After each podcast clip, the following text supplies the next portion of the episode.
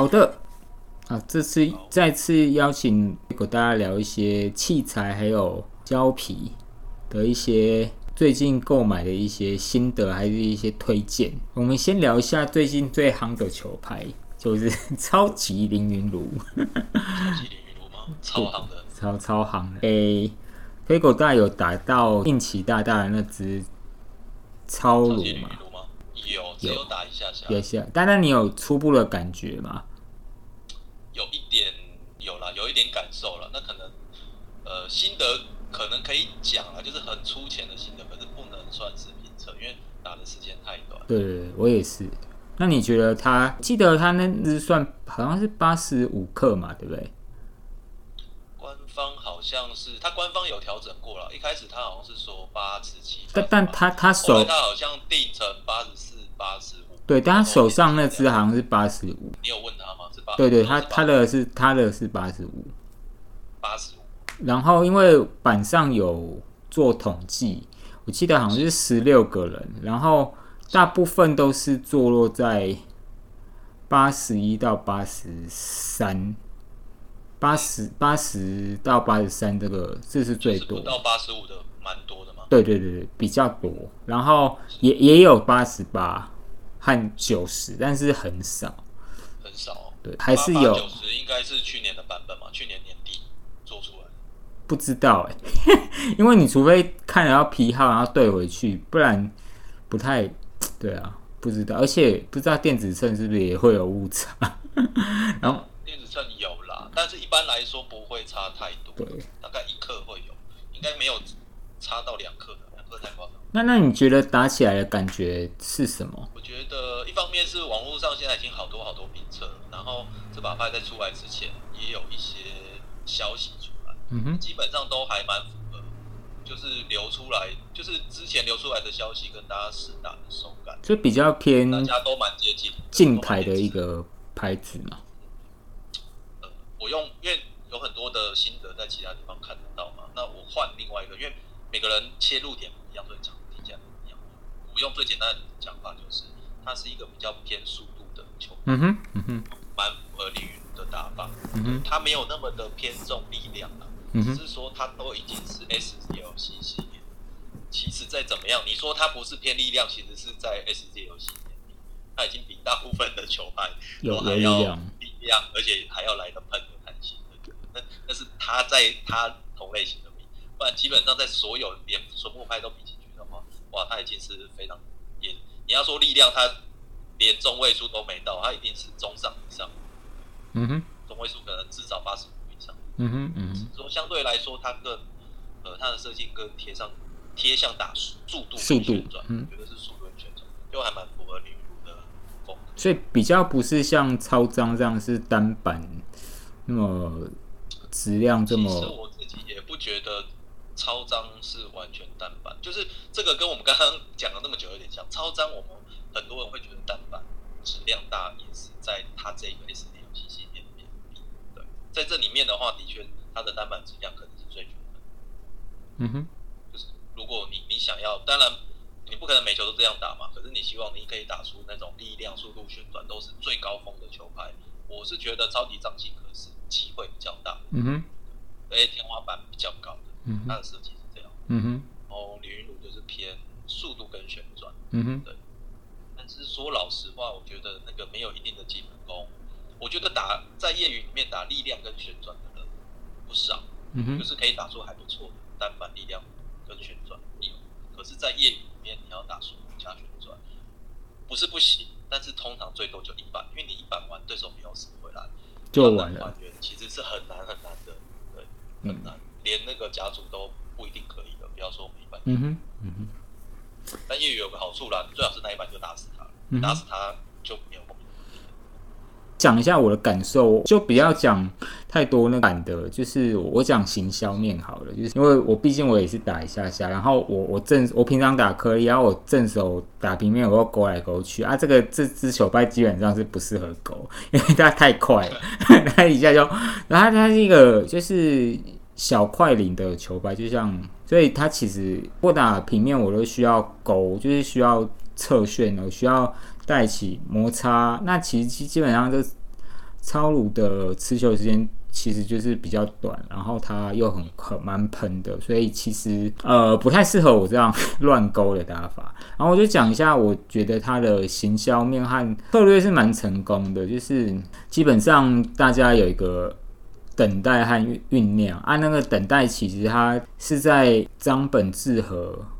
出了好一阵子，还有超级张本好一阵子。在一个很奇怪的时间点，就是去年年底忽然发布了一个消息，然后而且是其实应该是同时有三支，包含转会的奥恰还有 Francesca，他们各自出了一支球牌，包含林云龙，然后总共三支。当然台湾因为有这个 情感国家情感的关系，所以当然我们而且。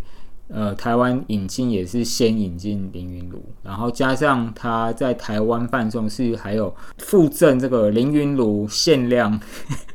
悠游卡，对对啊。虽然我是觉得他那个凌云炉那个设计那个字还是我个人没有很很喜欢，我相信德国设计师应该可以设计比较漂亮，但那个字体实在是不是特别的好看啦，跟其他它夹杂中文和英文的字体。缩写和中文汉字摆在一起，我觉得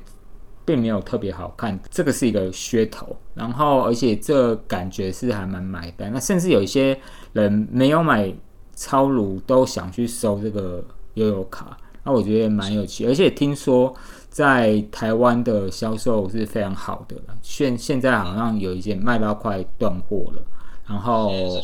对的。然后觉得这个就是也是给蝶原厂。看到，哎，其实台湾的一个对自己球员的支持程度其实是相当高，尤其是这个其实是算高高价吧，你在店面买其实是九千到九千五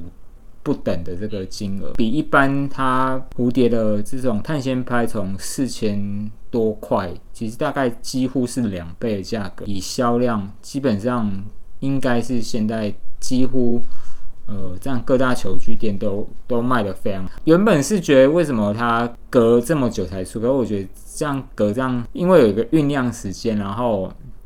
加上可能疫情，然后所以我觉得这个等待的时间让人大家更饥饿，所以 然后又又卡在那个过年前后，所以。可能又有那个压岁钱还是年终，所以就倾巢而出，那种搞混对，然后把手上的一些最近就是也提醒大家，如果最近你不一定是要买凌云炉的球拍，但你想买蝴蝶的球拍，这是一个非常好的时间点，因为一大堆人要买，把 现在他手上的球拍出清，对，所以这是一个非常逢低入场的，你碰到一些。像没有我们一样这种好心人，有可能会乱卖，所以你就可以趁机入手不错的球拍，用比较合理的价格。至于球拍到底有有，就是为什么蝴蝶或有些球拍都可以卖到这么高价？还有，呃，像以前其实像蝴蝶的球拍，十十十十多年前其实并没有那么高，而且它的一些行销策略或这些其实都有。做一些调整，呃，一方面也是各个厂家也做不同的尝试，然后也有一些相对比较成功的球拍，还有相对比较不成不成功的球拍。那而且其实不同厂商也做也是算竞争啦。然后他们蝴蝶比较厉害的地方是，它可以在是其实你说穿了就是加料拍纯木拍。那加料现在就是它。Super Z L C 基本上是他们先先推出来的，那其实也是十十应该有十接近十年，然后那其他的厂家也是有类似，或台湾厂也有号称是类似结构，其实对，那但是基本上都还是只有蝴蝶可以卖出这种接近一万块的价格，那其他。基本上都打个对折。第一个，它我觉得它研发能力真的是很很好，然后他做工也是有他到他的就是水准之上。第二，他以超级系列，其实他就是有超级张继科凌云炉，然后还有张本智和、林高远和水谷准，其实基本上结构是，对，就是这样五五六个人嘛，结构上大同小异，可是手感上都不太一样。这个其实就是有在打球的人会觉得这几把都差蛮多的。对，其实我觉得这是真的是蛮厉害的，这就是厉害的公司，它它可以做在其实差距不大的情况下做出微调，然后再微调在那个那一个型号，假设是抄袭水谷准，在它譬如它第一批做可能就第一批的手感是接近，然后第二批可能有微调，第二批是就是它可以在这个这个 range 中都做出接近的球拍，所以我觉得也是是蛮厉害的。这也是我觉得有些厂家相对比较难跟他们做抗衡，有的真的是个体差异过多，然后或者是他真的是没有，就是光一个那个。Super ZLC 可能就不太可能出这么多种系列，因为这真的是蛮有难度的。不过也跟他有很多明星选手有关系。对，当然对。蝴蝶真的在签约选手这方面真的是不手软的。他他几乎在各个国家都是，只要你是这一个时代的。可是我觉得应该是。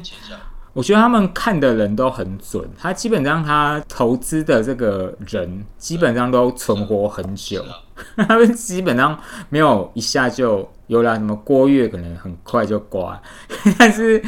就是光一个波尔真的是替他赚对，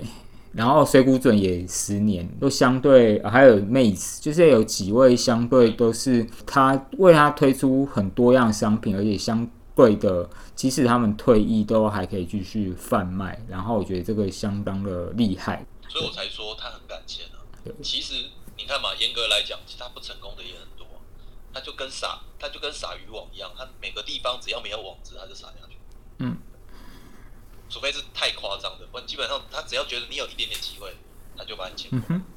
或是就赞助。嗯。这点他是真的蛮敢花钱。真的。那我们也很高兴，我们。有一个这么不错的选手也被这个大不是不错，我们是很厉害的，是目前台湾第一，对，真的很不错。对，超鲁最近飞狗大大还有打过什么球拍？还是任何一把你觉得比较推荐，或者比较不推荐的球拍？我也不一定不推荐，就是比较需要慎选的球拍，你要跟大家做分享。阵子打打有一阵子了。的碳素机，嗯哼，就是樊振东代言，但自己没有打的，但是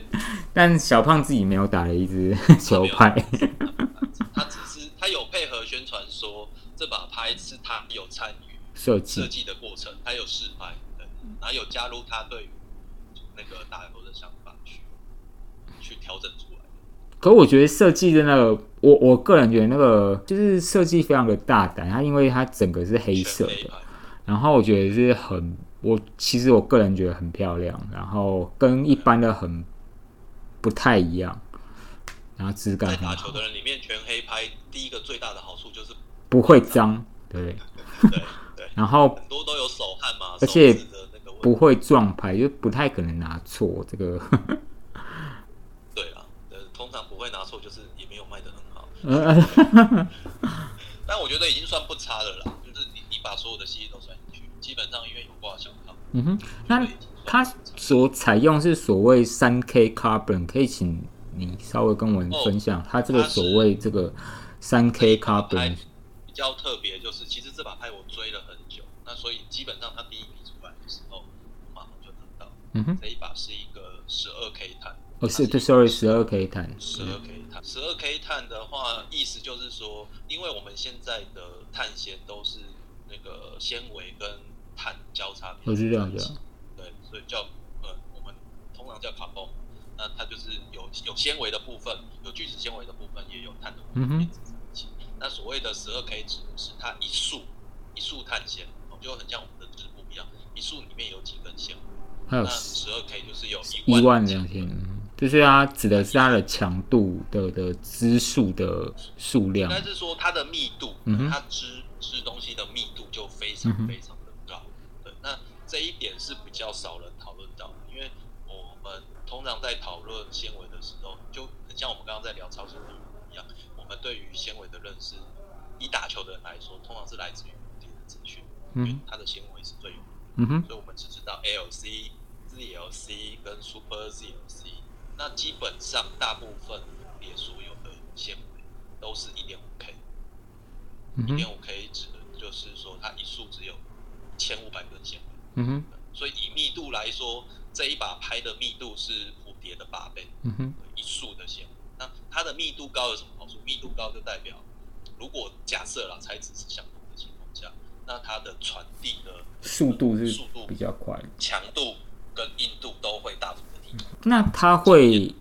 换言之，它会相对控制力会会比较差吗？而这就有趣了。我也是因为对这个很感兴趣，所以很就是一出来就买。当然啦，因为一把拍子你不能只有看纤维，你还得看它木其他的胶水的年份，对对，它有很多其他它的选材、它的干燥，它有非常多的方面。所以其实我们也没有办法，就是单从纤维，就是把所有的变音剔除，然后说纤维就是怎么样怎么样。我们只能从物理的可能性上来说推测嘛，可能真的是要假设吧，这已经不是推测，是假设，因为有太多的条件是不一样。那正常来说，它的强度应该，就算你说一定是蝴蝶的八倍嘛，其实这个打出来最清楚。我自己个人主观的感受是觉得，碳素纪元这把拍纤维的传递的强度已经跟 S Z 游戏差不多了，对，或者是输一点点，对，或者是强点，因为你要看哪个方面很难讲，因为毕毕竟它的密度是非常非常高。对但是那个 Stiga 它在设计这个十二 K 碳的时候，它给我的感觉是，其实它用的纤维层可能比蝴蝶还要来的薄，嗯哼，因为它的密，因为它的密度高，所以它可以做的比较薄。对，它的优点应该是这个，就是所谓的十二 K 跟一点五 K，我反而不不会觉得重点应该是在强度，而是在于就是它可以做的更轻。对，我不知道大家记不记得蝴蝶在刚出 SZ 游戏的时候，其实它官方的行销的用语，它并不是完全的在强调说 SZ 游戏的强度有多强就有多强。因为 L C 卖的很好，L C 的优点就是它不但增加强度，它还兼顾手感。所以其实当初 SZ 游戏在推出的时候，它没有那么的强调强度哦。它意思是说，因为我纤维的强度拉高了，所以我可以做得更轻更薄。对，其实 SZ 游戏强调的是轻，那轻薄代表的是它可以增加你的强度跟传递，可是它的存在感比较低。蝴蝶当初学是大家打到后来就一直去在意那个就是强度，对强度，但呃，但是我们可能使用者把那个强度转换成我自己打出去的强度，对，就是男人就是要刚毅，对威尔刚男人的可久没办法，就是我就是要刚硬猛强，对，真的，一定一定要强，对。那我觉得碳素纪元它给我的感，呃，我会想要是碳素纪元，还有一个原因就是因为它之前有出那个曲线的蓝蓝标。黑标，对，那那一把是六 K，那那一把就是让我觉得整合的非常的好，因为我有觉得它的纤维真的做的比较轻，而且易透，强度还可以维持在比一般的，就是接近大概是游戏等级，它的强度可以接近是游戏等级，但是它又存在感更低。那因为 Stiga 他的强项当初也是因为纯木嘛，那所以他的纯木特性可以发挥很不错。所以我对于那个碳素纪元当初是抱持着超高的期待，因为我觉得会更适合我的反手。但是实际上后来打到的时候，我觉得有一点点跟我想的不一样。那第一件事情就是说，碳素纪元其实它有一点像是建立在我不知道大家知不知道，可能要稍微有点对器材认识的人，就是 Stiga 有一把很有名的牌叫 OC，嗯哼叫五圈五圈机器。对，其实碳素纪元这把牌有点像是欧西的十二 K 碳版本，嗯哼，很可怕。那有打过欧西的人都知道，其实它是有一点点，也不是有一点，它就算在实际打里面都是非常发恐的感觉，就是它拍子打起来是咚咚咣咣咚咚声，这是对 Stiga 然后 酸了，然后在业余的人里面，你拿拍子去撞球，你会觉得球撞不出去，对，会有一种力量被吸掉的感觉，对，因为它就不是用撞，它必须用打的，对。那碳素纪元就是把那个十二 K 碳放进去以后，哇，传递变得超强，那就是它基本上就是 O 型的暴力版。那我拿到手的时候，我发现它不是暴力版啊，它是暴力到控不住的版本，夸张。失控版，很夸张，非常失控。一开始失控到就是对手拉球拉过来，我站在中台，离桌子可能约三米左右，我发现我不用拉回去，我离桌子三米，对方拉大弧圈过来，我用挑球可以挑回去，而且还可以顶在他身上，他也是站在三十米左右，这太夸张了，这是跟打网球差不多。在，因为我有在 PPT 写这个板子的评论嘛，那后来我有发现，我觉得不太可能啊，就是一个这么大的场可能把一把拍做的好像玩具拍一样，就是它真的很喷，可是它真的已经喷到不适合这项运动。那后来我回去我发现是因为它的涂层，真我那第一批的涂层真的很厚，那后来我又把涂层磨磨掉，再重新贴。我第第二天、第三天在测的时候就正常很多，它那个整个当初欧系的那个发孔感整个就出来。所以它整把的感受就有一点点像是外置碳，又有一点它是外置碳，但是打起来有一点点内置碳的感觉，对。然后那个纤维综合的蛮好，就是虽然喷，可是是控得住，它小力量跟大力量的那个力量转移是嗯哼，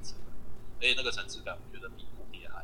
嗯好不是比较好，是好非常多。嗯但你本身可能要习惯斯蒂卡的那种纯木发工感的人才会比较适合。对啊就调节纤维这件事情，我觉得那一把牌。比蝴蝶的任何一把都好。我说就调节纤维的存在这件事情，对。但因为蝴蝶是用另外的方法来设计，基本上它的不太一样，思维是不一样，思维是不太一样。但是我自己是认为，史蒂卡设计这把拍的结果，比较像当初蝴蝶在推出 S Z 游戏写的那些广告用语，就是那个广告用语是很适合放在那种技能上。但是呢，这一把拍的天花板其实没有很高，对，就是甚至跟许昕蓝标比，我觉得都还有。一段落差，就是许昕蓝标的天花板，假设是十的话，我觉得这把拍只有六到七了。哦，是哦。嗯，但是对于一般业余来说也是很够的，反而是控制才是个大问题，控制跟配平的这个道理。嗯哼，那这个好配平吗？还是不好配平？它也是一个很不好配平的板子。那虽然它是史蒂嘎的球拍，但基本上。在我的认为里面，这一把拍的正手必定是要配孔标，它这把拍就是设计来贴孔标。嗯，甚至以我个人的观点，如果你买这把拍，你正手不贴狂标，我会建议你不要买这把拍反而会建议你去买虚心蓝标，对，就比较没有那么挑嘛。虚心蓝标也差不多是，我觉得配的最好是狂标了，可是它没有到说一定得打狂标，其他的皮也是可以打。但碳素纪元这把拍就真的是只有狂标，甚至是连其他连皮我。都觉得没有那么适合，就是要打狂标，而且甚至是我我会很，甚至是觉得要打国光，特定的，嗯，对，它因为国广的上胶跟其他的有一些些不一样，国广会很适合这一个。了解。然后反手的话，反手的话可能可以配的就比较多了。那反手的话，最安全的就还是配史蒂嘎加的 DNA，或者是他之前那个。没错。嗯哼。那基本上对岸的省队，他们其实现在好像。大部分都还是在打翻那一张反击。嗯哼，了解。除了探数纪元，还有玩到其他比较有趣的拍子吗？比较有趣的牌子哦，这一年吗？呃，还是之前你有借我打那个匈牙利手工牌，要跟大家 介绍一下。介绍一下匈牙利手工牌，那基本上。呃它是一个比较少人知道的手工牌，就是呃，就像在台湾，其实，在台知道台湾有手工牌的，通常也已经是玩家了。台湾比较有名的就是那个杰瑞，嗯，那在呃欧美地区比较有名的手工牌就是他们叫 OSP，对，那它是位于匈牙利的一个手工拍的制作，那它就很像是一个车库，那它目前有三个制拍的师傅，对，那这一个手工拍。之所以有名，是因为就是他有一位师傅是当初的斯蒂嘎的自拍师傅，而且是比较早期的斯蒂嘎，就是当初斯蒂嘎最蓬勃的时候，那时候中国大陆不是有非常多的选手都是用斯蒂嘎的嗯哼，那个时期的那个师傅退下来，他自己出来开那个手工拍师，所以蛮有名的。那基本上这一家手工拍在约七八年前，就是在七八年到之前的一二十年前。他们的手工拍号称就是，如果你想要打早期史蒂嘎的那个竹木拍的手感，你只能找他了，就只有他们做得出。对，所以他在欧洲非常非常非常，然后他的拍子做出来，手工的制作质感设计都是都是比较 old school 的。嗯哼，就是但是非常的美。就比较比较没有那么花俏啦，就是原色，然后它就是一个很简单的一个圆标这样。对，但是这一两年它好像也有一点点改版，有了，有有点一点年轻化，对对对，所以对于一些喜欢他 old school 的那些忠实粉丝，可能会有一点点小失望。嗯哼，也是很好看啦，他有加入一点点年轻的气息，因为他也发现他不能永远都只卖老人家，也要争取一点年轻人的对真的，对，因为那些年轻人以后也会长大啊，也会变中年人啊，以后也是会是他的顾客，当然要从现在就要开始吸收。嗯哼就这，样子。然后他们家的牌子，因为我我不知道大家有没有注意到，我刚刚讲的是七八年前到十几年前的呃一二十年前这段阶段。对，那最主要原因就是他们自己也很大方的出来承认，就是他们除为什么会那么像呃，就是三四十年前的斯蒂嘎的主牌，是因为第一个自拍师傅是原来自拍师傅，他用的胶水配方也是当年的胶水配方，然后他们有存了一批的木头，也哦，是那个时候留下来的。那个师傅他有存了很多偷藏，对，那也不是偷，可能他有他的来源啊，就是哦。公司没有订到，或是他自己知道这些木头从哪里来，他存了很大一批，然后呃，加上因为他们是手工拍嘛，他们不是那种商业化量产的公司，所以它的木头消耗可能会少一点，对对对对对，因为它不是那种大量制作，所以有人定一把，他才做一把，所以基本上它的木头消耗很慢，它才能维持那么久。也不是说那些大厂商为什么不做，因为他们一直都太大量。那就算他们有得到很不错的木头，可是如果量太少，他们也不敢把它做成他们的商品。对，这就是手工拍的优势。对，就是我知道这些木头是好的，很少量，我你定我当然就愿意做给你。可是大的公司他要的是他品质的均匀，我不可能我我今年卖给你的是神牌，然后明年就是好像变另外一种牌，但基本上你会没有办法对你的顾客交代。然后加上他师傅位于匈牙利嘛，那我我有特别去查这件事情，就是匈牙利这个国家，基本上他们的年湿度是在百分之四十 percent 以下，嗯哼，大概是在百分之三十到百分之四十，这是很可呃，对于我们台湾来说，这是一个很可怕的数字，因为我们台湾可能是平均大概是七十到九十之间，台湾一个超超，他们是一个很干燥、相对不湿的、很不湿的国家。换换个讲法，我家有放那个电子防潮箱放板子，那我都是设在五十度，嗯哼，就是那个国家常年都是比我的那个还要防潮箱还要来的低，对，低个一二十十几度这样的，所以他们那边非常非常适合保存木头，就是他不用，他只要给他一个呃通风的仓库，然后堆叠起来，就是相对干干燥容易一点啊。会非常容易。那在台湾，如果你要做这件事情，要花非常大的成本。嗯，我我之前有有去过那个在罗东的原木厂，那基本上就是原木就丢在 外面，那没有办法啊，应该是要在稍微比较潮湿的地方，他们就是有点丢在外面。然后他他要处理，他才再去做干燥，但是在台湾是没有办法，就是没不好，台湾太潮湿，对啊，没没用，所以我那个时候买他们家的手工拍，就是基本上你如果在台湾订他们家的手工拍，你跟他订八十八克，飞到台湾来九十一、九十二克是很正常。水汽对，水汽就吸。吸饱，那基本上我买的那一支拍是七甲，